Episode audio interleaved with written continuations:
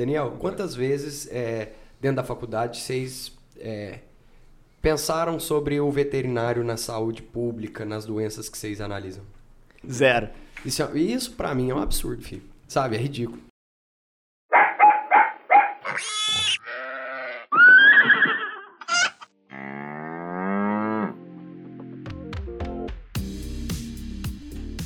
Mais um Mavcast no ar, sejam todos bem-vindos. E hoje vamos falar sobre saúde, né, pessoal?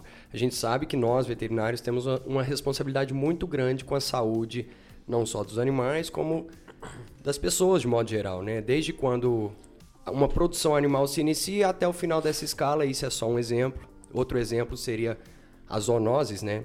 E hoje a gente vai falar justamente dela, porque hoje, dia 6 do 7, dia mundial da zoonose, a gente vai bater um papo sobre isso. Vinícius, seja bem-vindo aqui na bancada. Ô, João, obrigado, cara. Você Aí, tá ó, bom? gostei da alegria na voz. João Paulo tá aqui conosco também. Recuperei. Olá, tudo bem? Ele tá sempre bem, né? Graças a. Deus. Eu fico- Felipe cara, não pôde estar conosco hoje, nem virtual, mas seguimos. Para bater esse papo, a gente vai trazer um colega de uma área diferente. Igual a gente já trouxe algumas vezes, né? A gente trouxe um advogado para bater um papo sobre um direito, direito animal. E hoje, para falar sobre zoonoses, que a gente está numa ponta dessa escala, em outra ponta está né, a medicina. E a gente vai trazer um médico aqui para bater um papo sobre isso com nós. Vinícius, quem que a gente vai trazer hoje? Cara, pega aí. Ele é médico, formado na UFO. Hoje ele já tá no terceiro ano de residência em neurocirurgia. Ó, não é pouca bosta, não. É, pois é, na Santa Casa de Ribeirão Preto. E já tem quatro anos que ele tá atuando aí diretamente com o SUS. Então, seja muito bem-vindo, Daniel. Daniel Starling. Muito obrigado, obrigado. aí pelo convite, gente. João Pedro, Vinícius, João. E vamos tentar discutir um pouquinho aí, né? Vamos ver quem a gente pode lançar hoje aí. Tá um pouquinho nervoso, Daniel? Ah, a gente sempre fica, É, né? o começo é assim. Primeiro podcast da vida. É, dá uma lubrificada Primeiro na de muitos. aí que, que agora o pau vai quebrar. A gente vai bater um papo sobre zoonose. E a gente sabe que muitas das vezes o veterinário chega a ser esquecido quando lá nessa ponta da cadeia que você trabalha, né, Daniel? Chegam os casos finais para você, que são as pessoas com adoecidas por uma doença que foi inicialmente trazida por algum animal, né?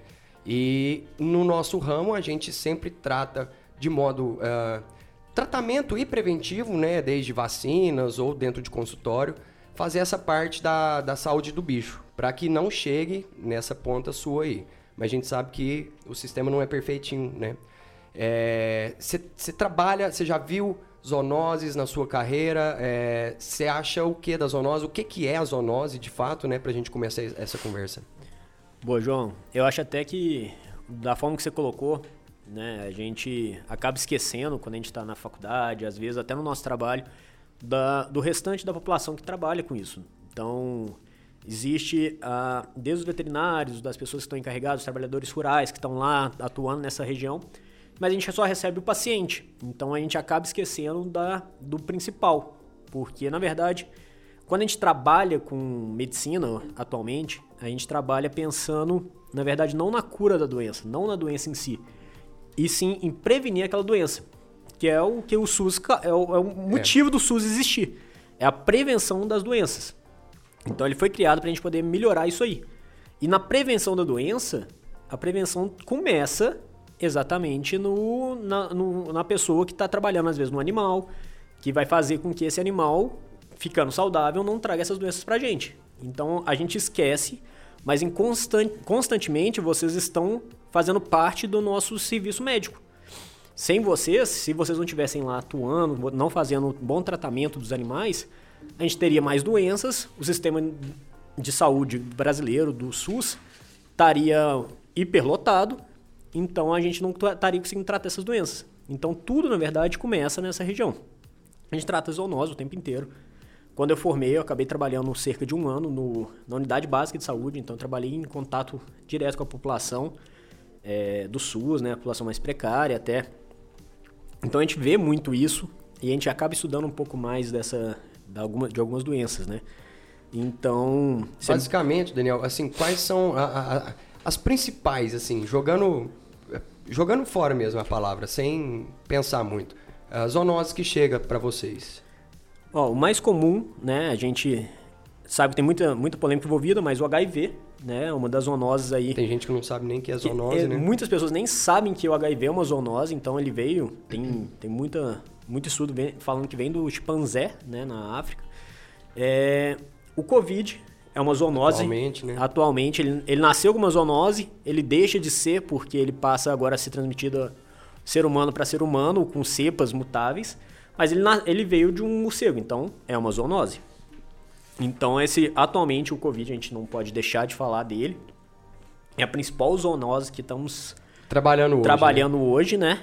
É, Mas e, tem. E eu acho legal você mencionar o Covid, porque aí é algo que ainda não foi comentado aqui, que um dos pontos do veterinário participar do SUS é justamente na inspeção, né? De, de produtos de origem animal. Não só na parte clínica, mas prevenindo é, contaminação, alimento contaminado, né? Para evitar infecções bacterianas. E o Covid, basicamente, a origem dele vem dos, dos mercados ali sujos da China, que estavam comercializando alguns animais como forma de alimento, só que fizeram inspeção. Será que tinha RT lá, João Paulo? Não, eu vou até completar esse comentário aí do Pacheco, vulgo Vinícius, que, é, que é a função do veterinário é exatamente essa, é ele garantir a sanidade, que não exista patógenos, e a quali- qualidade do alimento, para que não ocorra contaminação. É a função do veterinário e o Daniel acaba pegando isso daí no final das contas, porque a gente estuda durante a faculdade o que uma doença. Ah, é uma zoonose. A gente estuda a transmissão entre para o ser humano, mas não faz ideia quais são os sintomas. E muitas vezes, por ser uma cepa oriundo de um animal, os sintomas são diferentes. O, e, e às vezes o tratamento também são diferentes. Com certeza. Então, Não muitas dá vezes. pra eutanásia, não? Ô, Daniel, então Rapaz, assim, aqui no Brasil ainda não é permitido, viu? Eu tô, fiz mó raciocínio bonito, né? pra Cê- cê essa é conclusão de João Paulo, tá certo. Mas assim, pensa comigo. É o que você acabou de falar. Imagina se lá na China tivesse um veterinário, uma, uma fiscalização mais rigorosa que não permitisse que morcegos, no caso, bom, lá eles comem morcego. Então imagina se tivesse uma fiscalização pra, pô, você vai comer morcego? Come um morcego, então que esteja sem Beleza, doença, sem vamos nada. fiscalizar desde o, da E criação, o pangolim da também. produção do morcego, o abate, a parte da comercialização dele com a vigilância sanitária, que faz parte do SUS, Exatamente. que o veterinário atua. E aí você vai ter um alimento seguro que vai evitar esse tipo de situação. Provavelmente a gente não estaria com essa pandemia que tá aqui E hoje. imagina, foi o que o Covid surgiu lá, beleza. Mas e o, e o tanto de outras doenças que estão circulando nesses mercados molhados na China, salmonela e outras coisas aí, que possibilita até o aparecimento de novas Doenças, novas doenças. E novas pandemias, né? Que podem estar lá Não, esperando a hora Já pode de estar acontecer. rolando lá e a gente ainda não sabe. Vai chegar alguma hora aqui, com É. certeza. Vai sair da parte endêmica ali, que às vezes já tá endêmica, às vezes as pessoas nem sabem que tem aquela doença. E outra, tá se não é diagnosticado, não tem doença. Não é Exatamente. notificado. É. E aí, por definição, né, Daniel? Por que, que a gente tá falando disso? É, você falou da, do HIV, você falou do Covid, tudo isso foram. E a, a AIDS ainda é uma pandemia, certo? Então a pandemia nada. Sim. É, Não é endêmica já, não? Uma endemia? Ainda não pode ser considerado. Por quê? Porque a endemia é quando aquele, aquele surto é ocasionado de um, em uma região e de uma população. Então, por exemplo, quando você fala que. ah, vamos colocar já falando às vezes da varíola do macaco, né? Que é endêmica em regiões da África. Então, do Congo. Spoiler do que vem por aí, hein, galera? Exatamente. Do Congo, da África Ocidental. E então lá as pessoas têm essa doença como a gripe é pra gente aqui, tá? A pandemia é quando essa endemia, por exemplo, deles, se saíssem daquele território. Então a endemia precisa de um território. Quando ele se espalha para fora daquele território, se torna uma pandemia. E quando essa pandemia é mundial, né, é o que acontece com o Covid, que globaliza, por causa da globalização se torna algo complexo, algo que vai ocupar todo o globo. Então, a pandemia é muito maior do que a, a endemia. O Covid pode se tornar endêmico, por exemplo, na China. Mas enquanto ele existir em todo mundo, ele vai ser uma pandemia. Então, a, tipo, a gripe, ela é endêmica. Exatamente. A partir do momento que tem controle, é, ch- chamar, mudaria o nome? Na verdade, ela sumiria da nossa população de forma, é, vamos colocar assim, na África, A varíola é um Exatamente. exemplo, então. A varíola foi uma pandemia, ela surgiu numa pandemia, e ela tem. Se numa determinada população ela fosse mais comum, então assim, aquela população, a varíola, existisse em grande parte da população, uma população assim, ah, é uma doença comum naquela população, ela se tornaria endêmica naquela região. E na o- restante da população seria, uma, às vezes, uma doença é, de outras localidades. Mas naquela população em si, em que grande parte do seu território tem aquela doença, ela é considerada endêmica. Vamos desenvolver o assunto, que a gente já Eu- conversou eu acho 10 que- minutos aqui só. É, mas Na igual, eu acho que nisso aí, a- acho que a dengue entra. Ela é endêmica, acho que na Índia e no Brasil, Exatamente. por exemplo. Mas ela não extrapola porque ela depende de vetor e tudo mais. Então ela é endêmica de Brasil e de Índia, por exemplo. É porque o assunto é bom, João Paulo. Mas assim, entrando numa é, quase definição, um sábio cientista uma vez falou assim que a pandemia é, originada, originadas de zoonoses, né, nada mais são do que intervenções do homem no meio ambiente. Né? A partir do momento que você tenta fazer aquela, aquele crescimento populacional e territorial e você invade aquela, aquela moradia dos animais, proporciona uma possibilidade maior de, de vir a acontecer isso, né? Você aumenta a probabilidade de ter essa migração de um patógeno de um animal para um ser humano. Isso aí, tanto a destruição do meio ambiente, quanto as pessoas tendo mais contato com baixa sanidade com os animais mesmo. Com certeza. E já então, para entrar no assunto assim de fato de algumas, né? A gente tem alguns, algumas pandemias por zoonose de exemplos, né? Peste negra, a varíola, febre amarela que foi pro macaco, sarampo, é, que pode ter vindo de ovelhas e cabras, a HIV, que também que você já falou, né? Do chimpanzé, o corona do morcego, leptospirose de rato, taxoplasmose de gato. E já que fala... Antrax. É. Já que falou de varíola, né, Vinícius? Tá, tá em alta aí, tá no hype. Ah, Cara, vou, vou te fazer uma pergunta. Você acha que existe zoonose boa? Zoonose do bem? Pergunta boa, né? É, essa aí eu vou fingir- ser sincero, eu não sei que- não, Eu vou fingir que é retórica. Continua, seu raciocínio. É um pouco. Ah, Você sabe. É, igual, comentamos do Covid. É, o que a gente tá, como a gente está conseguindo resolver o Covid? Hoje. vacinação Vacinação. De onde veio a vacina? Te- é, de animais. Por que, que a vacina chama vacina? Aí é com o professor Pasquale. Vem de vaccine, de vaca. Porque ela vem da. A descoberta da vacina surgiu da varíola bovina.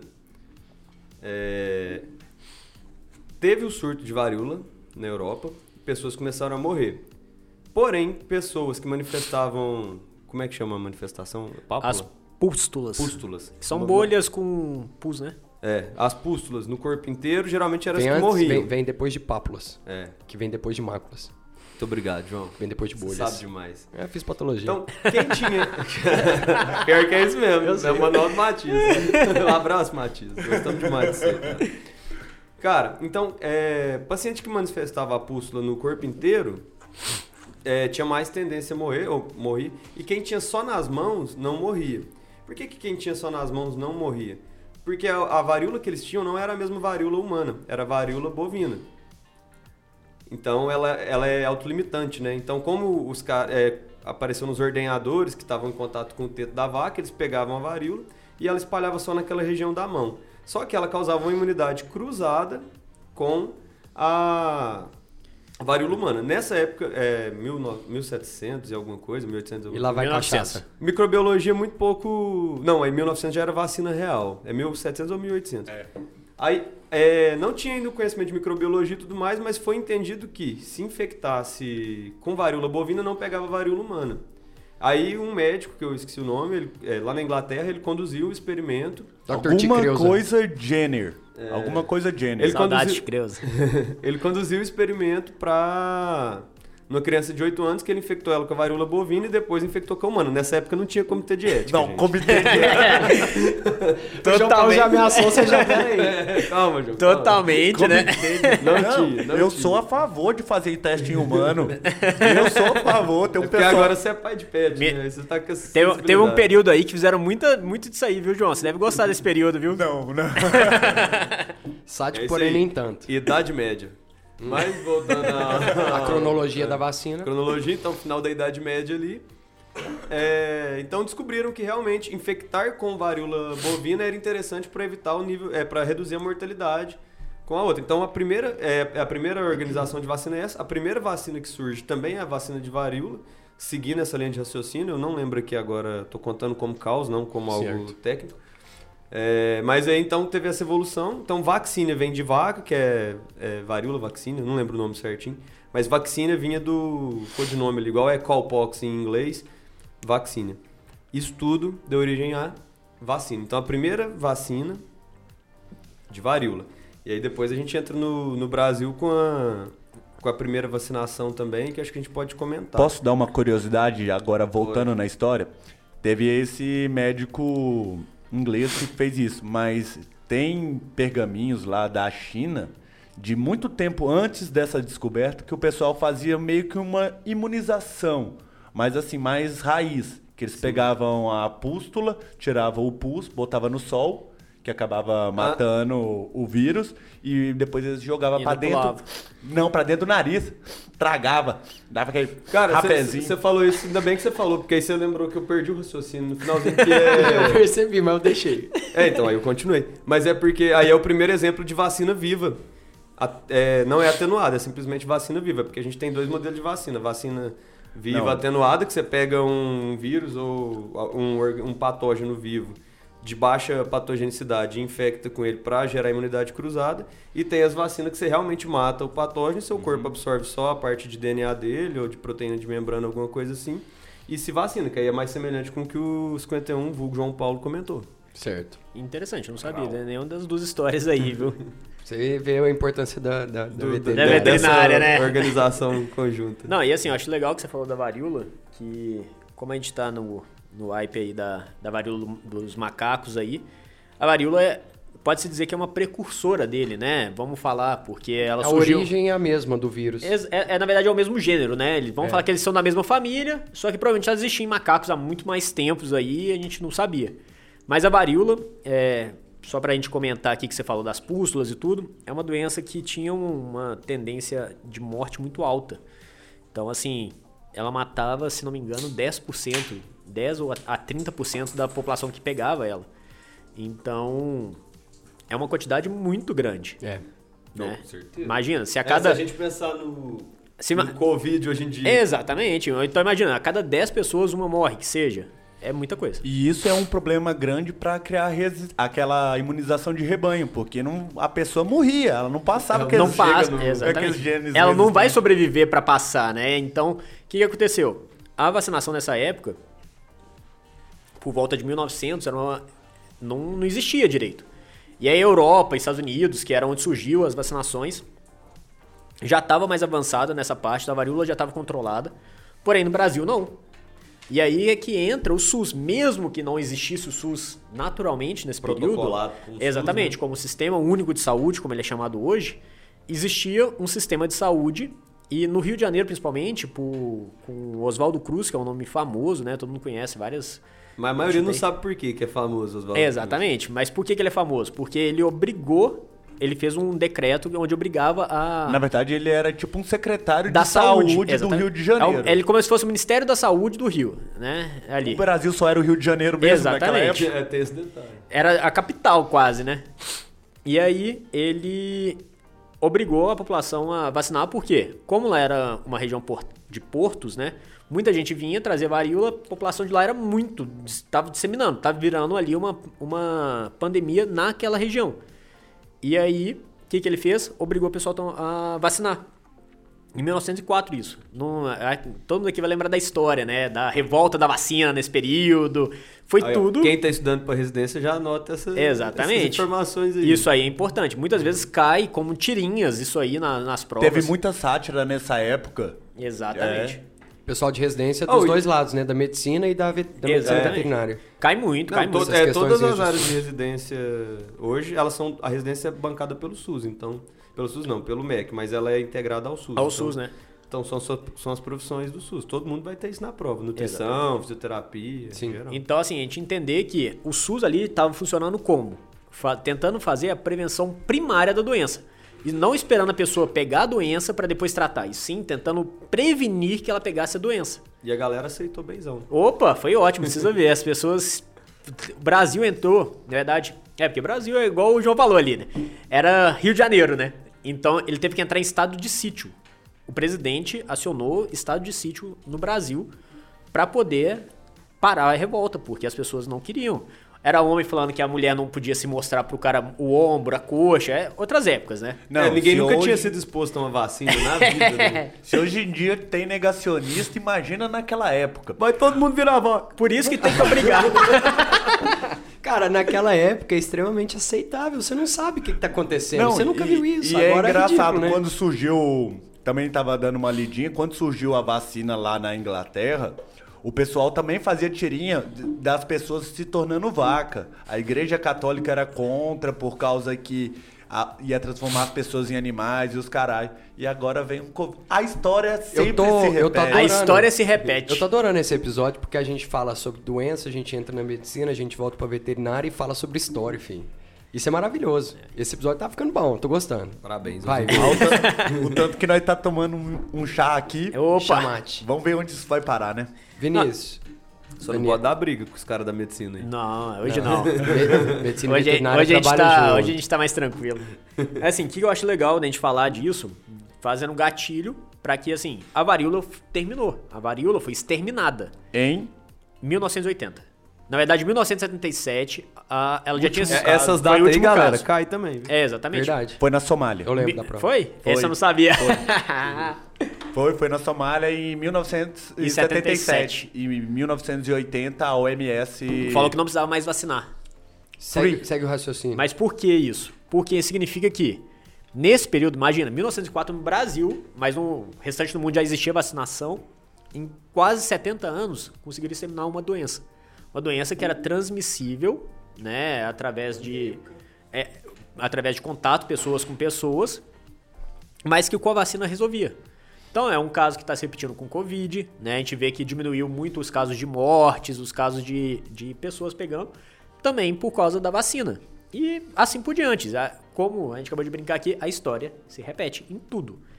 Então, nesse caso, surgindo assim, várias descobertas, vários estudos, também descobriram uma nova varíola, que era a varíola dos macacos, né? Isso aí não é de hoje, não surgiu em 2022, que é quando a gente descobriu o monkeypox, que é um primo da varíola, é do mesmo gênero, Ortopox vírus. que é o ortopox vírus, O João estudou mesmo. que surgiu, na verdade, a descoberta dele foi em 1958 lá na Dinamarca.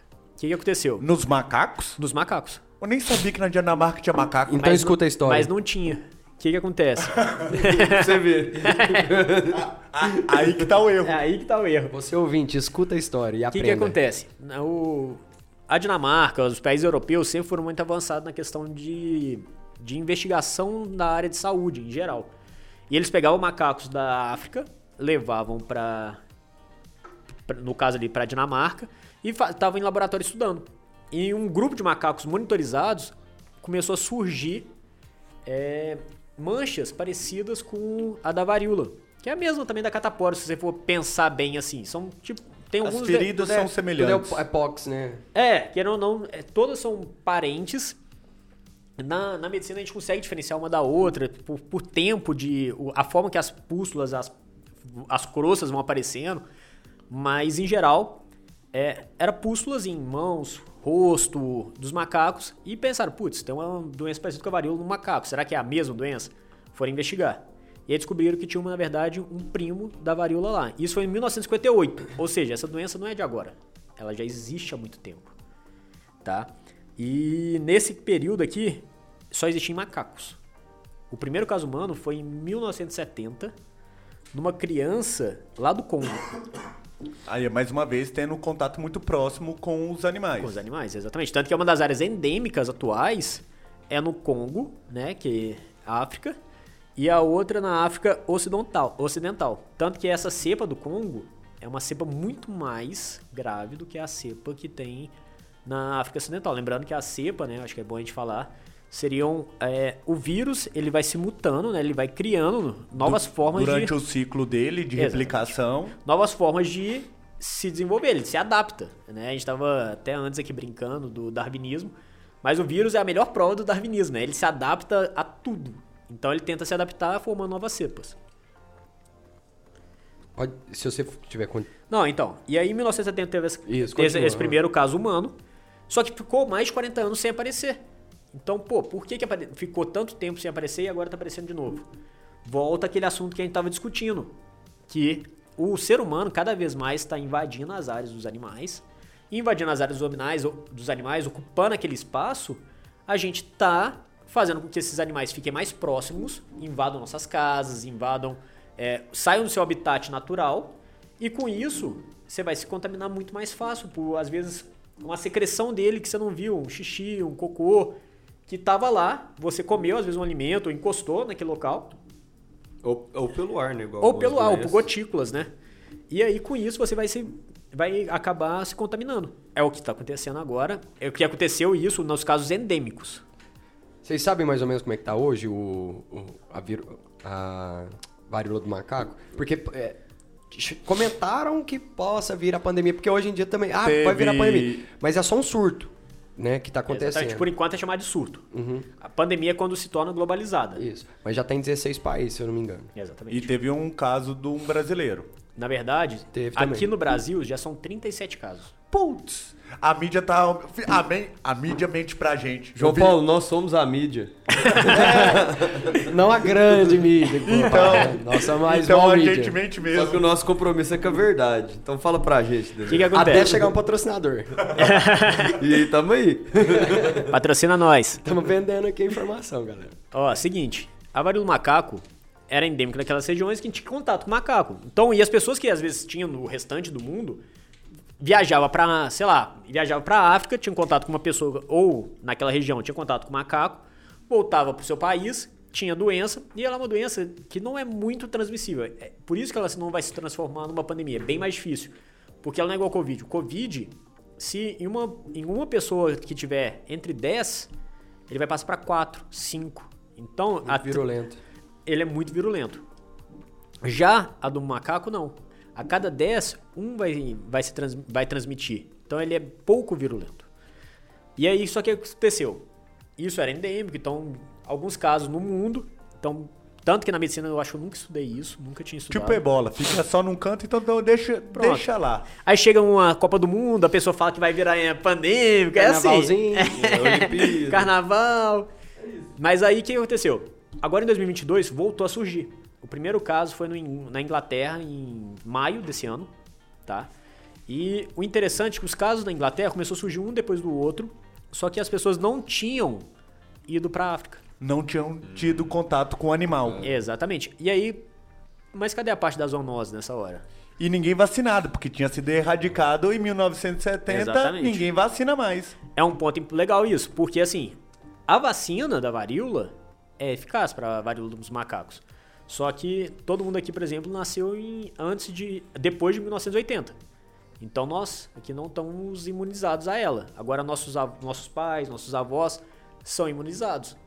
Então eles, a chance deles pegar é muito pequena. A gente não, a gente ainda tem chance de pegar. E- é a e assim- vingança do Covid que matava velho. É a vingança. É verdade, velho. Esse só vai matar jovem. O homem é o lobo do homem.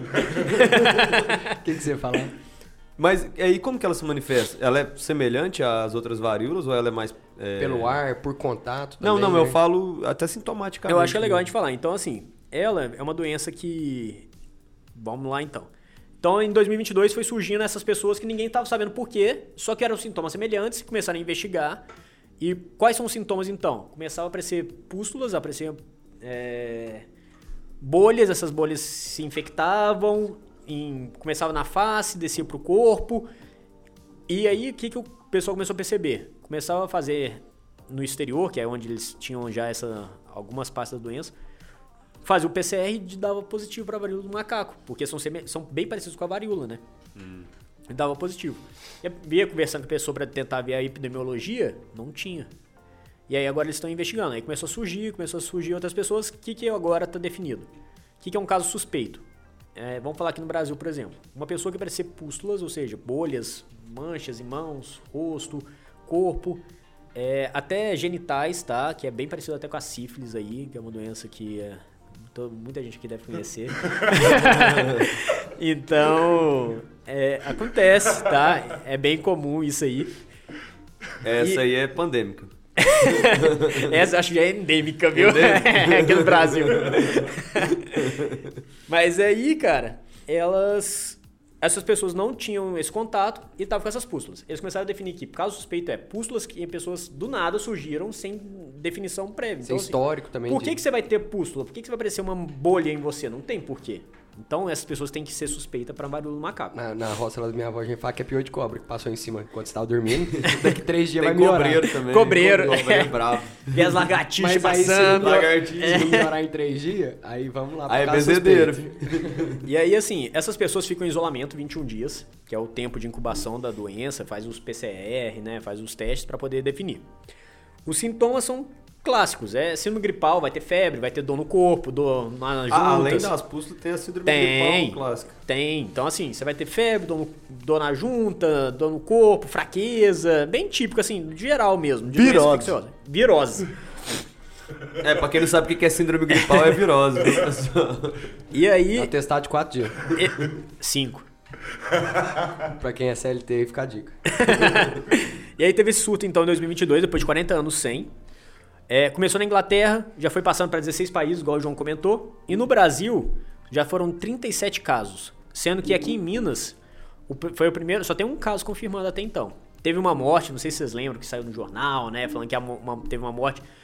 Descartou que seja por varíola do macaco, tá? Então a gente só tem um caso confirmado, ninguém morreu e tem três suspeitos.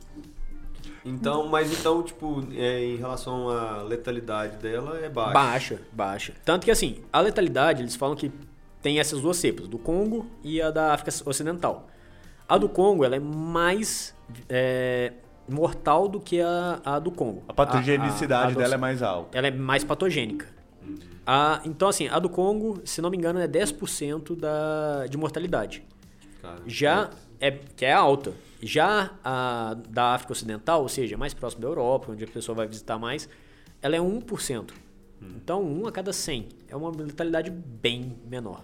É, é, é- é porque assim, se a gente pensa no Covid, isso aí era muito alto, mas como você falou que a taxa de transmissão é mais baixa, então.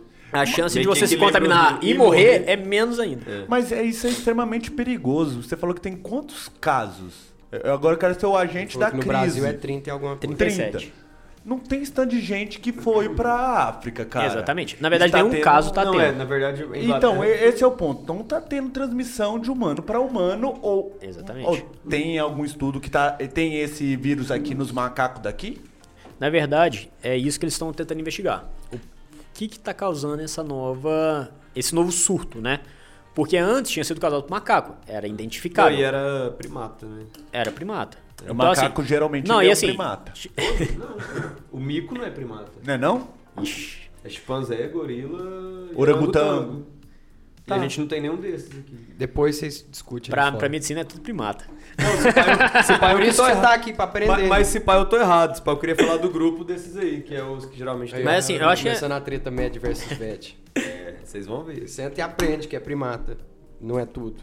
Chimpanzé é Eu tô primata? procurando no Google aqui. Chimpanzé é primata? É. Ele diz que é. É. Tá bom, então... Ele trabalhou no zoológico muito tempo. Ô, Mas, isso- então, é isso que tá mudando. Então tá deixando de ser. É igual o Covid, é igual o HIV. Ah, eu confundi. É símio. Isso, Ah. Então eu tô certo, você tá errado. Tanto que eu fui procurar porque eu sabia Não, que então- eu então podia você estar fala. errado. Então eu tô fala. errado, você me desculpa. Corta aí, por favor, editor. Mas então, assim, o, igual o Covid, igual o HIV, começaram uma zoonose, se transformaram numa doença humana. Então, assim, eles deixam de ser uma zoonose e passam a ser contato humano para humano. Ele deixa de ter aquele hospedeiro intermediário e passa a ser o definitivo, e você, o próprio humano passa a ser intermediário e definitivo. Então é isso que pode estar acontecendo com ela. Ela pode estar se transformando. O ciclo completo nela. Pois No é, humano. Daniel, assim, a gente fala de zoonose, a gente sempre pensa em doenças que a gente pega de animal. Mas essa parte, eu, eu acho que o João Paulo que trouxe esse dado, que 60% das doenças são enraizadas de animais. Não, é doenças infecciosas Infecciosas, são de origem animal. de origem animal. Mas chega um ponto que o animal já não envolve mais. É Exatamente. transmissão de homem para homem.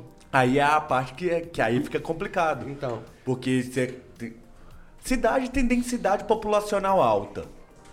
Véi, você não precisa mais do, daquele transmissor, daquele animal. A pessoa não precisa ir no curral, a pessoa não precisa ir na granja, a pessoa não precisa ir na fazenda. Só de você falar bom dia pro seu porteiro, você pode estar pegando É, o alguma vírus coisa. é esperto. Aí, aí que se propaga mesmo. Exatamente. Aí que deixa de ser uma doença muitas vezes localizada numa, num território qualquer, que é uma endemia, passa a se E transformar tudo isso se causa pela mutação do vírus, né? Que ela se adapta no humano e ela consegue ficar transmissível de humano para humano. Na grande parte, se você for reparar, a grande parte das zoonoses e das arboviroses, né, que por exemplo a dengue, a zika, a febre amarela entra como tanto como zoonose como arbovirose, elas começam num animal, mas o, a- o vírus, o que, que acontece? O vírus é muito mais adaptável que uma bactéria, que um protozoário. que ele só tem vida a partir do momento que ele tá hospedário. dentro de um hospedeiro, né? Um hospedeiro. Então, então o que, que acontece? Ele precisa de alguém para hospedar. Um ser vivo para hospedar. Pode ser uma planta, pode ser.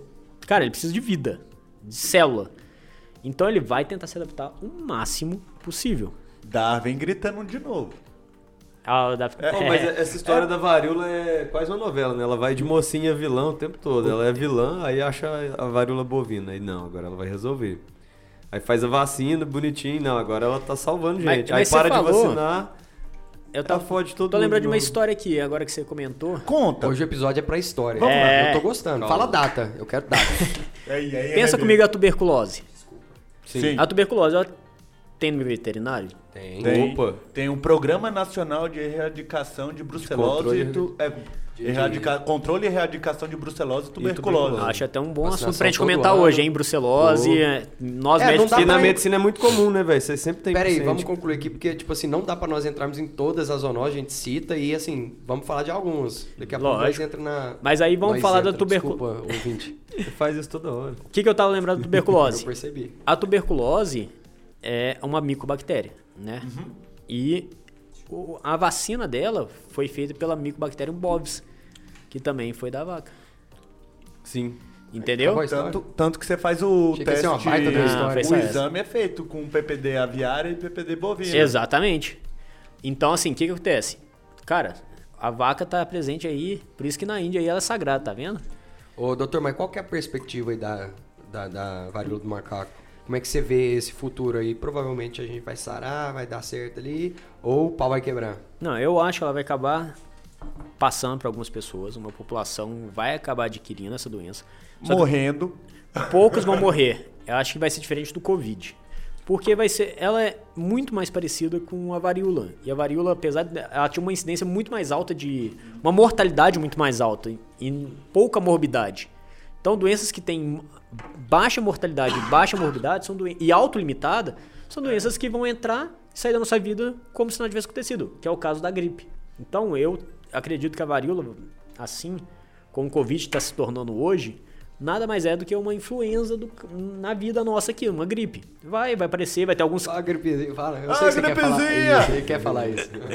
Quem tem histórico de atleta não vai morrer, pô. Exatamente, é isso aí.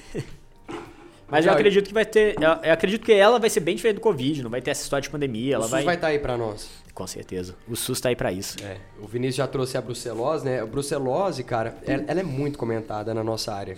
E acredito que pouco na sua. Muito pouco. Quantas Porém- aulas É, de não, na brucelose verdade, você teve? O, o programa Cinco minutos. Só comentou. Isso aqui Foi é a- uma zoonose, brucelose, tratamento é esse, causa é essa. Pronto, até Exatamente. um abraço, professora Ana Lima, né? Temos que trazer ela aqui, que ela, ela passa brucelose e tuberculose pra gente muito bem aí, o programa nacional. Não, não quero tudo pegar, mais. não.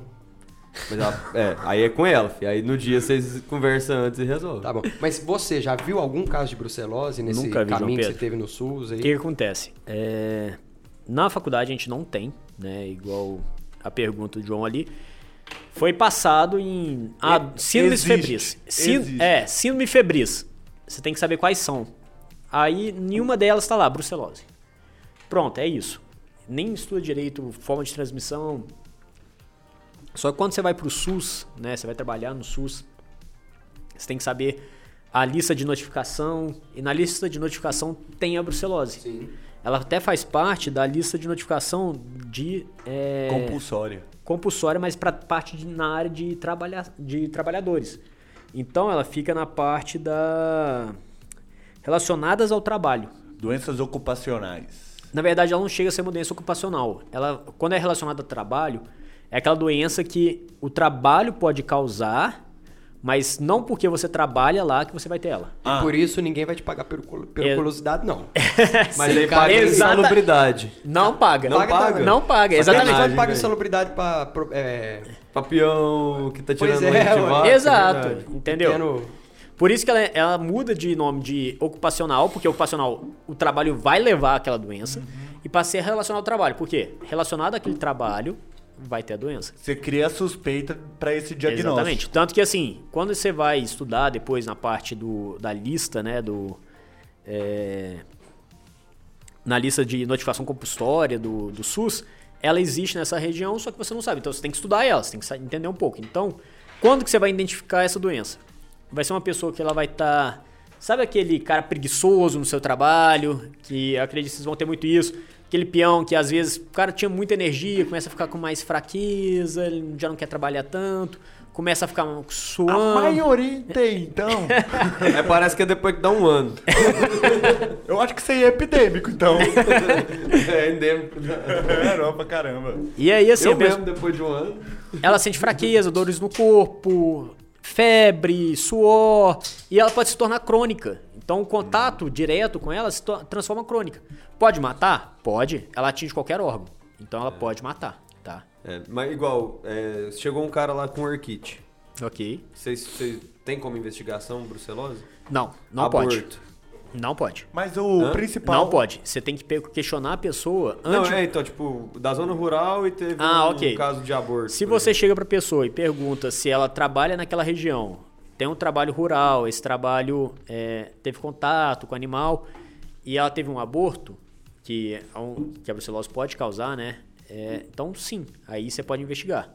Só que junto com outras causas. Então, a pessoa vai ter que ter ali uma febre associada. É, é difícil, o SUS não te permite é, investigar a brucelose de forma tão Sem- como se fosse a primeira opção. Não, ela tem que ser uma epidemiologia aceitável, o local tem que estar aceitável, as- os sintomas, né, É a gerais. mesma coisa que a medicina veterinária normal. Primeiro você vai nos, nos É. básicos. Depois você vai. Se você não achou a resposta, você vai nos complicados. É, não, é porque eu realmente acho que existe uma subnotificação de, Tem. de brucelose. Por conta do, até do próprio programa, cara. Porque igual o programa ele é muito incisivo. Sim. Então muita gente evita de fazer o diagnóstico do gado. Então a gente não tem nem o número certo de quantas vacas tem brucelose realmente no Brasil. Então já começa a passar batida aí. Vinícius, você fez o curso lá do PN. PNCEBT? É. Que você fala que aí você pode fazer diagnóstico? É, é o curso Cara, lá, é um curso à parte. Cara, lá eles falam que, assim, é falado por alto, né? Que a brucelose, na verdade, ela tem, na verdade, uma grande incidência em pessoal que está no campo realmente, só que é subnotificado. Por causa que passa, passa em branco. Porque o médico, na verdade, nunca teve contato com isso antes, né? E às vezes até deixa de ir no médico também. É, Exatamente. não, toma um remedinho. Quais são, o- eu acho que, não sei se você já falou, os sintomas que causa?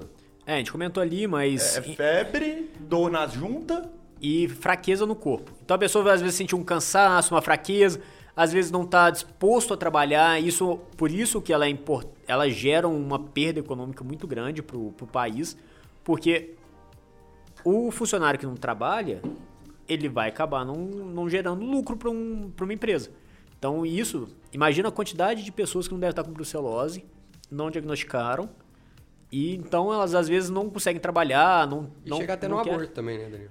Exato. Na verdade, mulheres têm que tomar muito cuidado, isso principalmente veterinárias, né? Então, que tem contato com o animal, com a vacina, até porque a vacinação, a própria vacinação, tem dois tipos de vacinação, se não me engano, né? sim, é RB51 e B19.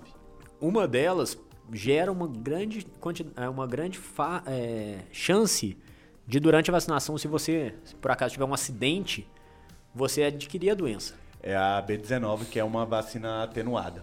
Aí eu, eu vou até citar aqui para quem tá ouvindo os riscos que você tem de contaminação que foi passado lá no curso, né? Durante você tá contraindo a brucelose. Primeiro, vacinação. Contenha bem o animal, porque se ele mexer aquela agulha bater em você, é uma vacina atenuada, você pode estar contraindo brucela de bobeira. Tem que procurar o médico na hora. Na hora, no... porque de- Pera, deixa eu concluir É, eu aqui. até quero perguntar eu vou, faz. Eu vou concluir aqui rapidão. Outra coisa. Restos de aborto. Primeiro, você não tem que deixar o resto de aborto pros urubu levar. Porque se foi um, um feto que foi abortado devido a bruxela, ele tem uma carga muito alta de bruxela nele. E a vaca tem o hábito de lamber, outras vacas vão lá lamber. Cachorro também. É, É, e, ela, se eu não me engano, é num, num local sombreado e úmido, esse resto de aborto, por exemplo, é mais de um ano que ele consegue sobreviver lá, a bactéria consegue É, é sobreviver. dar a destinação correta para restos de aborto. Outra coisa, pessoal que trabalha em frigorífico. Carcaça contaminada, na hora que vai abrir, pode se contaminar também. Essas aí são as principais. E além, aí vem para as pessoas, que é um pouco mais difícil. Aí é mais para pessoal que consome leite, leite cru, esses derivados crus, porque a pasteurização acaba que ela resolve isso daí, né? Ou seja, o pessoal mais rural que pega o leite ali É, o leitão Toma da direto da, vaca, teta da vaca ali, né? Tá, tá só num risco altíssimo, né? Como que é feito o tratamento em humano? Então. É easy? De pironinha? Pra De pirona em casa. É, de pirona em casa, licença de cinco dias. Sete. Se- Tá? Cada hora ele tá aumentando mais, João Pedro tá tirando Mal, tudo. gente. Ó, o que que acontece? O, o tratamento de brucelose é um tratamento difícil, tá? Então, tanto que isso, nos protocolos são raros. Os protocolos mais avançados que eu vi atuais no Brasil são do Sul, né, que tem uma área rural muito importante ali, um tratamento, trabalho rural im- importante. E lá eles falavam que o protocolo deles funciona da seguinte forma: o paciente vem com uma suspeita, então lá, pelo jeito, muitas pessoas que chegam com síndrome gripais têm que pensar em brucelose. Chega suspeito, faz o teste, que é a sorologia, o PCR, né, a investigação. Até sair demora um tempo. A pessoa fica em observação, mas assim que teste positivo, ou seja, um caso confirmado, você tem que iniciar o tratamento. A brucelose pode ser tanto aguda quanto crônica, né? Então, e muitas vezes ela não leva à morte, mas leva a esses sintomas chatos de sintomas gripais em geral mesmo, né? Esses pródromos virais em gerais. É, mas em geral aí você confirmou, começa o tratamento. Tratamento não é com antibiótico. E não é Penicilina, de boas. é amoxicilina ali sete dias, não, não vai ser isso, velho. Então, assim, muitas vezes o tratamento ideal até, na maioria dos protocolos, é com tetraciclina endovenoso Ah, na veia. na veia. Ah. Mas, Tem que ir lá todo dia tomar não, você vai ter que ficar internado. internadão. né? Esse é o pior. Ficar internado, tratando, e não pode ser dose única. Que que eu- dose única não, antibiótico único, né, que eles falam. Monoterapia. A monoterapia, eles já descobriram que não é eficaz a brucelose. Então, o tratamento normalmente tem que ser com dois antibióticos associados, sendo que um deles é a tetraciclina ou a dox- doxiciclina. A doxiciclina tem aquela vantagem de ser via né? Então a pessoa acaba conseguindo tomar em casa, mas o não é o ideal, tá? E a streptomicina, tá? É o bom da strepto é que acho Que é o lepto dá um sintoma parecido. Se não for brucelose, vai ser Você lepto, já resolve, né? resolveu. Dox também. E a, a, a streptomicina, nenhum desses dois até é tão usual no nosso meio médico. Não sei como é que na é veterinária é, é igual água. É, o pessoal na roça... é abusivo o uso. Sério? Com É. certeza. Até por isso talvez que não funciona você usar só... Só um, né? É. Já pegou a É, resistência já ali, pegou né? resistência no campo. Mas aí você usa sempre dois. É, já pensar em quinolonas não adiantou, o resultado foi fraco. E pode às vezes trocar o a streptomicina por é, rifampicina, que a gente utiliza em tratamento para tuberculose. Tá? Deixa o cara até amarelo, viu? Louco, É, de tão forte que é. Então, assim, esse é o tratamento básico, viu? E se não, melhorar, são cada vez medicamentos piores, antibióticos piores para isso. Tudo é ver. Então, internação. Aí, aí a hora que você falou de prejuízo econômico, aí a hora que o prejuízo econômico é altíssimo, né? Porque é tudo antibiótico caro, você monopoliza o sistema ali pra pessoa ficar internada, faz- é, um monte de funcionário ali fazendo tratamento nela. Numa doença que muitas vezes tem em grande quantidade. É, e, se, e se fosse prevenido direitinho, nada disso acontecia, né? Exatamente. Muito mais barato, muito mais. Mas é o que acontece em tranquilo. grandes centros, né? Assim, se a gente for pensar, acredito eu que aqui na nossa região não deve ter tanto quanto em outras, por exemplo, às vezes em meios rurais mais afastados, com pouca fiscalização, porque na minha faculdade, por exemplo, eu não, não peguei nenhum caso de brucelose. Então Lá aqui na, na, região residência você nunca... nunca vi. Ei, estamos trabalhando direitinho. Tentando. Estamos vacinando, fazendo exame. Acho que tinha uma- você, você ia falar alguma coisa, tanto é que você falou, deixa eu concluir aqui, depois eu volto. Não, não, não. Não tinha Era mais isso? nada pra falar, Era não. Então vamos seguir um pouquinho mais, porque a gente. O episódio já tá chegando ao final e a gente basicamente comentou de duas zoonoses aqui, além daquele contexto geral que a gente deu. Mas tem muita coisa pra gente falar ainda. Então vamos, assim, às vezes dar uma pincelada aqui. É, leptospirose, Daniel. É, tem caso de leptospirose ainda que aparece muito, que chega pra Muito. vocês. Em São Paulo, né? Tem gente pra caralho lá no Tietê. Rapaz, o que tem de leptospirose, assim, quando a gente fala de brucelose, quando a gente fala às vezes é, dessas doenças que as, pra veterinária, às vezes até mais do que pra gente, leptospirose é uma doença aqui em Uberlândia, a gente, eu já vi alguns Rotineira, ca- pode dizer. Rotineira não, mas assim, durante a faculdade deu pra ver uns 3, 4 casos. E ela, e ela chega a ser sim sazonal, né? Nas épocas das Sazonal, águas, Com né? certeza. Por exemplo, em Recife, recentemente, teve um, um alagamento É, importante, né? Que- com vários, com várias mortes e tudo. Você acha que ali. Você via vídeo dos caras surfando na, na enchente. Qual é a chance do Covid? Ó, os brasileiros. É. Aí, com certeza ali, naquele período, todo, todo médico tinha que pensar quando chegava um paciente com sintomas de dor na panturrilha, febre. fala tinha que parece fazer muito o- dengue, né? Parece muito dengue. Só que a dor da dengue é muito nas costas. É uma dor geral até, mas assim, muito nas costas. A dor da leptospirose é muito na panturrilha. É uma dor típica de panturrilha. Você viu isso? Patognomônico. Eles falam que é quase, exatamente. É, lá em BH tem aqueles ratos cachorro, você lembra que a gente viu? Umas é, ratazana, é né? bonito, é bonito ver. Você acha que é um pincher correndo assim na rua. Você vê de longe e fala assim, não, tem um cachorro ali, mas é um rato. Era um rato. Ah, não, e a lepra você acha que é só pelo rato, cara, mas todo mamífero tá apto a transmitir. transmitir, a né? vaca também tem muito problema. Inclusive é de diferencial lepra O principal pra gente vai ser o roedor, né? Por causa que Centro urbano. ele vai estar no meio urbano, mais fácil, mijo em qualquer lugar, aquela coisa toda. Mas, com certeza, qualquer tipo de animal mamífero pode causar leptospirose. Trazendo um pouquinho pro seu lado. Você que é, daqui dois anos é neurocirurgião formado pela USP, né? Não, pela Santa Casa. Santa, Santa Casa, Casa, perdão. Um abraço pra USP. É, Quais dessas zoonoses principais chegam até lá, no nosso centro?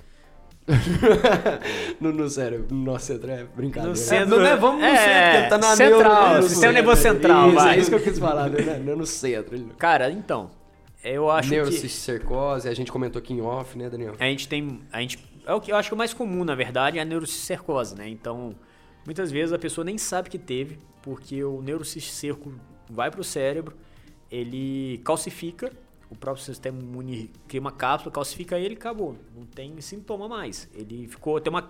Imagina, tem um osso protegendo ele ali, já era. Então, muitas vezes não causa sintoma. Pode causar, a pessoa pode ter convulsões, principalmente, é o principal sintoma. Mas a neurocicercose, quando ela ataca, que a gente tem muito isso, ela pode causar hidrocefalia, que é quando acumula um líquido dentro do cérebro. Então a pessoa pode é, entrar em coma, pode ter que fazer cirurgias por causa disso, para retirar aquele cisto. Então a gente tem bastante isso na parte da neurocirurgia, tá? E a gente recebe muito também a neurotoxo, neurotoxoplasmose. Neurocripto também, a gente tem em alguns casos aí. Mas a Neuro- é, a toxoplasmose, ela chega num grau tão é, é, brabo da doença ali que, que, que gera, é, que chega a afetar o, o O cérebro. nervoso. É, então, a neurotoxo, na verdade, funciona assim. A toxoplasmose é uma doença que, pra nós médicos, não sei como é que é na... Já tá errado. É, Só pra Você tá na... é Se é médico, tá errado, né? Mais um detalhe, vet versus med. Não sei como é que é na veterinária, mas assim, na, Estamos na, aqui me- pra, pra aprender todo na mundo. medicina a toxoplasmose não é uma doença tão grave. Então, às vezes, ela é transmitida pelo gato, então a gente sempre tem aquela associação com o gato, mas pode ser transmitida por qualquer tipo de mamífero, na verdade, em geral. Porque você vai comer a carne de uma vaca, se tiver com um cisto da, do, do toxoplasmose, você vai ingerir também. E aí, ele acaba, quando ele entra no seu organismo, ele, pode, ele gosta de três lugares, que é o tropismo, né? Ele gosta do tropismo para pro olho, ele é o- adora olho, adora cérebro e adora músculo. Então, por isso, quando a gente come a carne contaminada, tem isso. Mas na medicina, aqui, se a gente fizer um teste, acredito que três de quatro pessoas aqui já vão ter tido contato. Contato. Então a sorologia, o IgG, vai ser positivo, porque a gente já teve contato com aquele, com aquele é, tropozoário, né? E só que aí o que acontece? Na nossa, na nossa parte da neurocirurgia, quando ele vai pro cérebro, pro olho, pro o músculo nem tanto, mas assim, cérebro e olho, quando que ele reativa? Quando a pessoa tem um sistema imune comprometido, que é o caso do HIV. A gente voltando ao HIV que a gente comentou uhum. antes, ele, o que, que ele faz? A pessoa que tem um contato com a zoonose ali, com o gato, adquiriu naquele momento que ela ainda não tinha HIV, ficou incistado durante muitos anos, pegou HIV, o HIV vai diminuindo o sistema imune da pessoa, ela muitas vezes não sabe. Então são duas doenças que muitas vezes é, a gente fala que é a doença definidora de HIV, né? A gente tem a pneumocistose, que é uma doença muito comum, neurocriptococose, que vocês conhecem muito bem, e a outra é a neurotóxico. Então, muitas vezes a pessoa descobre, chega pra gente. Descobre com... que tem AIDS devido a esse problema. Devido à doença. Ah, engraçado, cara. Então, legal, o cara curioso. chega pra gente, um cara, às vezes, com muita dor de cabeça ou rebaixado, né, em coma, é, parecendo que teve um AVC, você faz uma tomografia, uma ressonância, tem uma imagem que a gente fala que é sugestiva de neurotoxoplasmose. Fica mais no centro do cérebro, tem uma no contraste, quando você joga contraste, ela parece um anelzinho ao redor dela. Bem delimitadozinho. É bem delimitado. Você fala assim, putz, deve ser neurotóxico. Já pede o HIV para esse paciente. Conversa com o paciente, né? Porque o paciente tem que é, autorizar você pedir o HIV para ele. Pede o HIV, vem positivo, você já começa o tratamento, né? Então, assim, um tratamento longo, demorado, pode levar à morte. Então, assim, a gente tem muitos casos. Eu atendo... Duas zoonoses trabalhando juntas. É, exatamente. Mas chega a ser cirúrgico, por exemplo, ou não? Muito... Teve... Porque o cara já tá imunossuprimido, assim. Exatamente. Em condição. três anos que eu tô lá, a gente operou um cara. Por quê? Porque a gente tratou... E aí ele foi embora, a gente encaminhou para começar a tratar o HIV dele. Ele voltou com a gente com a piora do, da lesão, né? Que a gente não, não tem como... Você não confirma, mas você acha sugestivo, trata e normalmente ela desaparece. E aí a lesão voltou muito maior. Aí quem a gente optou? Tratou de novo, acabou não, não melhorando. A gente optou por operar. O que, que era a cirurgia? A gente fazia uma abertura da cabeça, né, do crânio, acessava a lesão, fazia uma biópsia dela, só, não tirava a lesão, só fazia biópsia para não danificar o cérebro, voltava o osso, na biópsia ele ia vir pra gente se era toxoplasmose ou não. E ah. aí, no caso, ele veio positivo. Aí e... você tira, é, realmente é isso aí. Vamos abrir é, de novo e tirar. É, não. É, não, eu tô falando assim, ah, é legal, temos o diagnóstico. Agora, Pode não, ir. E aí, e, aí, e, e, aí, você vai ter que continuar Sete... o tratamento por tempo prolongado. Sete entendeu? dias de ah. receita. Virose. Então... é. Mas a gente tem muito esses casos, para nós, a neuro, o que eu mais recebo, e a toxo tem muito, assim, o que é mais eu falo assim, eu, como eu sou neurocirurgião, é o que eu mais vejo. Mas na verdade a toxoplasmose no Brasil e no mundo em geral, ela é importante para um caso. Grávida. Grávida.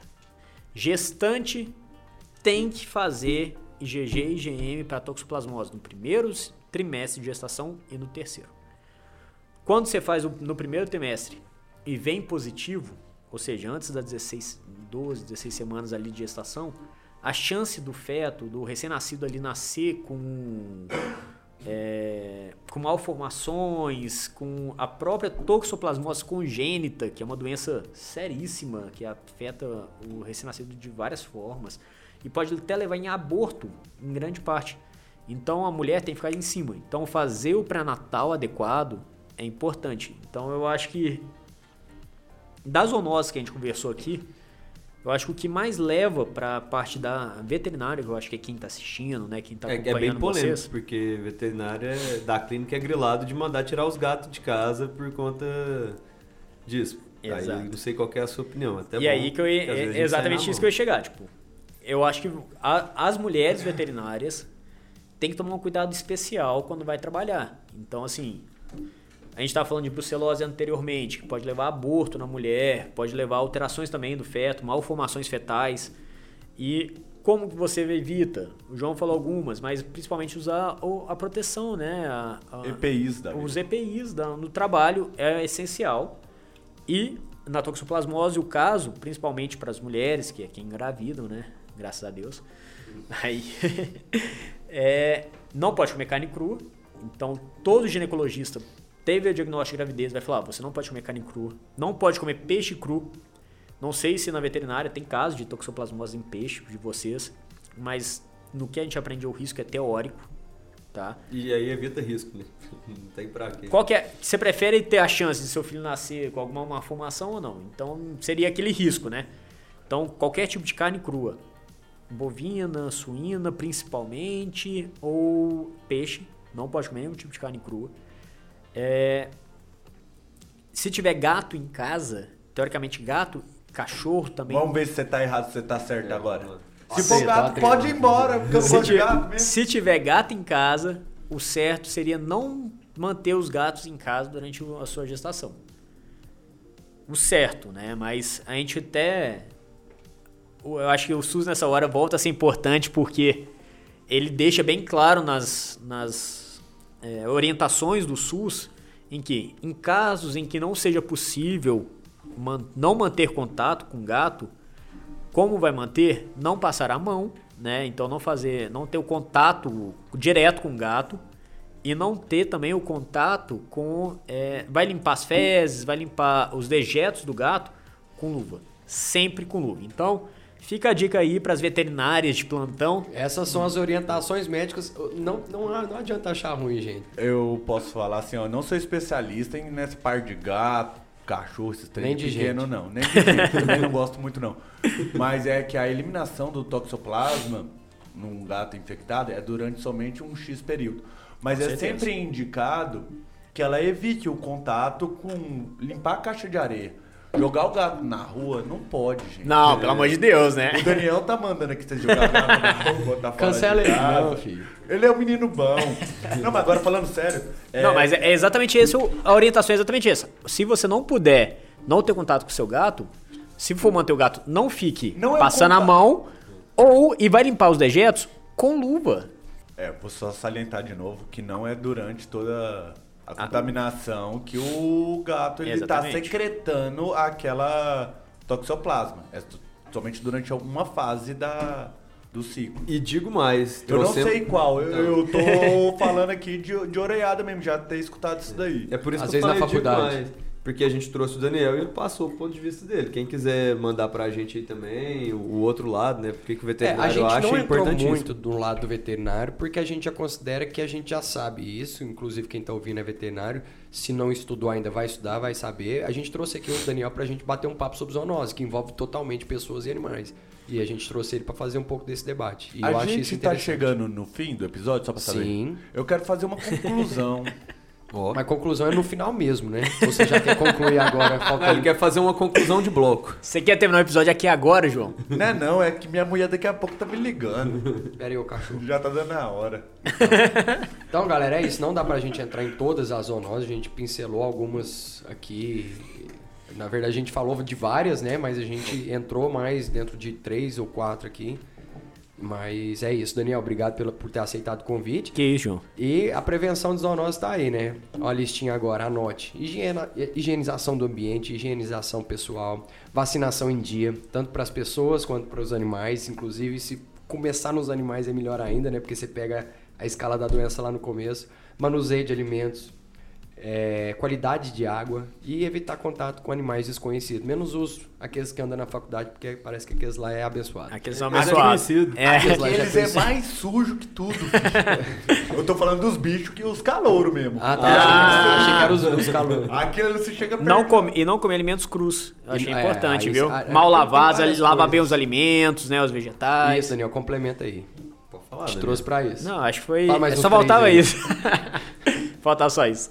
Mas, Daniel, é isso. Valeu pelo, pelo, pelo, pelo bate-papo que a gente teve aqui. Eu acho que foi, mais uma vez, um episódio enriquecedor mano. nós. Tamo aí Se pra isso. bastante. E espero que você não volte aqui, porque eu não gosto de falar de doenças que aconteceram de forma pandêmicas, né? Não, não volte pra falar sobre a varíola do macaco. Já tá bom. Mas valeu, Dani. É, foi um prazer te receber aqui. Tamo junto, Joãozinho. É isso Quer aí. fazer sua conclusão antes de eu dar o recado final? Eu quero falar só uma coisa, concluir todo esse episódio magnífico com essa pessoa maravilhosa que é o Daniel. O que, que a gente pode tirar de conclusão então? É lavar as mãos, ter esses cuidados com sanidade, mas o principal é o seguinte: que é, saneamento básico é tão importante para controle de todo tipo de doença, de zoonose, que a gente às vezes fala, ah, isso é frescura. Não é. Água, sujeira, esgoto, tudo isso é fonte para a maioria das doenças que são transmitidas por pulga, rato, percevejo, Barata passa insetos. também. Pernilongo. Então, é, é isso tudo. Barato é limpo, só. A maioria. Né? Esses dias minha pra mãe. trás eu vou lamber uma. É...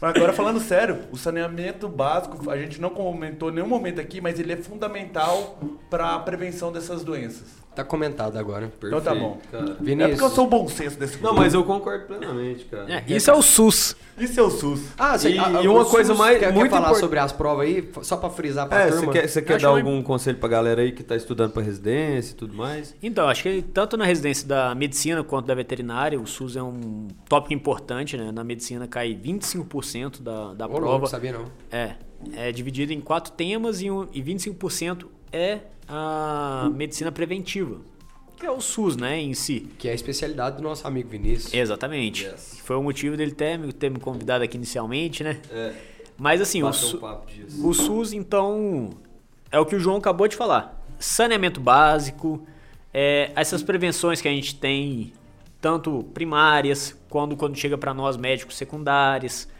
terciárias, quaternárias, que é o que o SUS preza, então isso é importante. E cai muito na prova. Tudo que a gente conversou aqui hoje, eu acho, né? Com certeza. Tanto para medicina quanto para veterinária, é a história do SUS. A, gente, falou muito de história hoje, com dados concretos. Exatamente, a gente estudou muito aqui hoje é, questão de dados históricos do, que pre- an- antes do SUS, né? Então, que isso cai na prova. Ah, não acho que o SUS começou em 1990, que quando teve a lei lá, e a partir disso que ele existiu. Não, o SUS existe desde antes. É, eram outros nomes, INAMPs. Então, assim, teve outras épocas e essas épocas caem. O SUS atual é o que mais cai. E o que mais cai, na verdade, é o, o motivo do SUS existir. Então ele vai te dar questões em que você precisa saber é, o funcionamento do SUS. Então ele vai te dar uma situação de um animal e que você precisa, às vezes, saber o que é uma é, prevenção primária, uma prevenção secundária. A gente falou aqui o tempo inteiro zoonose é prevenção primária, que quem faz é o veterinário. A secundária é quando já tem a doença, né? E aí você já trata a doença. Terciária é quando já passou a doença, você está tratando a morbidade, evitando que a pessoa tenha problemas futuros. Então, que aquilo cause uma pessoa ficar deitada na cama o tempo inteiro, acamada. E a quaternária que é exatamente o que mais acontece, que é nós médicos e até veterinários às vezes, acredito que a gente é tudo uma medicina, a gente tratar demais um animal, você fazer um animal, uma pessoa, você causa uma iatrogenia, você causa um problema mais sério para aquela pessoa por causa de procurar doenças que não precisam ou tratar de formas que não precisam, né? Acho que a gente até brincou ali da tetraciclina, então É. acredito que isso aí deve existir do mesmo jeito que a, a bezetacil no humano foi a tetraciclina no animal. Então que é isso. para isso que existiu a, a prevenção quaternária. O SUS é isso. Vai ter que estudar a parte de, É, tem a decorebinha de, de lei ali. de lei, de funcionamento, mas isso aí vocês estudam por conta aí nos cursos. Não, a dica já tá bom de dica também, né? Agora você sentar a bunda aí vai estudar. Então, Eu tenho uma última pergunta que, que me bateu aqui. Daniel, quantas vezes é, dentro da faculdade vocês é, pensaram sobre o veterinário na saúde pública, nas doenças que vocês analisam? Tirando as vezes que a gente saiu para tomar uma. Eu, eu era seu professor em outro quesito, dentro da faculdade. Zero. Isso, é- isso pra mim é um absurdo, filho. Sabe? É ridículo. Mas tá bom. Agora Vai, então, fica aí, o primeiro ponto é gerar ideia. É, med versus vet mais uma vez. Aquele negócio da brucelose. A gente nunca estuda a brucelose como uma doença tão importante quanto ela é pro Brasil. E ela Na é tão, é tanto importante. para veterinária quanto para medicina, só que a medicina não estuda por quê? Ela é mais. Se vocês. Vocês já pegam o processo da doença ali no meio e estudam o tratamento Exatamente. dela. E se você trata da- de forma primária com A a, veterinária, exatamente. Se você trata ali, não vai chegar pra mim. Então, O trabalho de vocês é tão importante, só que a gente não estuda essa parte. O prejuízo econômico que você citou para em humanos, você não sabe o prejuízo veterinário O produtor. pro É, igual eu produtor falei, você da tem que ficar brucelose, cara. É Cara, a gente não tem noção de como funciona o mundo na medicina. E só quando você sai e conversa com pessoas igual vocês, pessoas. Na veterinária, você quis dizer. Não só na veterinária, em falou geral. Na medicina ele não conhece Você, o mundo. é, Ah, entendi, entendi. A medicina é muito fechada para aquilo que é medicina. Entendi, eu Então, já é- falei isso que você demais. A gente aprende a doença, a gente aprende aquilo, só que fica focado naquilo. E na verdade, é o que a gente estava conversando até antes daqui. A medicina, na verdade, engloba, por isso que chama medicina veterinária. Vocês fazem parte da medicina. Ah, às vezes, o, a pessoa que trabalha na administração da medicina faz parte da medicina. Tudo é um conjunto de, de situações que juntas resolvem um problema. Isso é a medicina atual. Então é preciso do médico, do enfermeiro, do veterinário, do Fisioterapeuta, agrônomo. nutricionista, tudo. Uma Exatamente. base que faz a parte da prevenção ali, que vai diminuir muito casos que chegam um pouquinho mais E precários isso pra é um vocês. erro, né? Um erro. A gente passa na faculdade inteira, um do lado do outro, né? A gente, quantas vezes a gente não aí... É, falta muito de, de compartilhar conhecimento Compartilhar conhe- de exatamente. forma organizada, né? É, mas pelo menos assim, o Ministério viu uma possibilidade de todo mundo trabalhar junto. O SUS, ele é uma medicina integrada de É, várias o programa de profissões. residência em si, ele é feito para integrar também. Exatamente. Mas é isso, tá bom. Cada um reflita E, forma é, que achar e- legal. É, agora Você vai dar o recado do final? É, eu queria falar que tão importante quanto o saneamento é a informação. E aí o Mavcast está aqui justamente para a gente informação. trazer informação e gerar novas opiniões aí, curiosidade para Gerar que, debate. Que, é, que daí sai o debate e a gente consegue fazer boas coisas. Então não deixe de seguir a gente no YouTube, Mavcast, no Spotify como Mavcast, no Instagram como Mavcast. não é muito difícil, se você não está seguindo em alguma das plataformas, segue a gente, que isso é bom pra gente continuar motivado, mostrar nossos números, trazer mais gente e tudo mais. Avalia, dá joinha em tudo que tem possibilidade lá. Compartilha, salva e é Manda pra família. Daniel, é, seus contatos? Starling Daniel aí no Instagram. E é só meu contato por É. enquanto. Tudo bem. Quem quiser entrar em contato pra. A gente não tem muito tempo aí pra. O li- pro o link vai estar na bio. Terminou? Vai falar tchau? Vou. Ô, Daniel, me arruma um atestado, cara.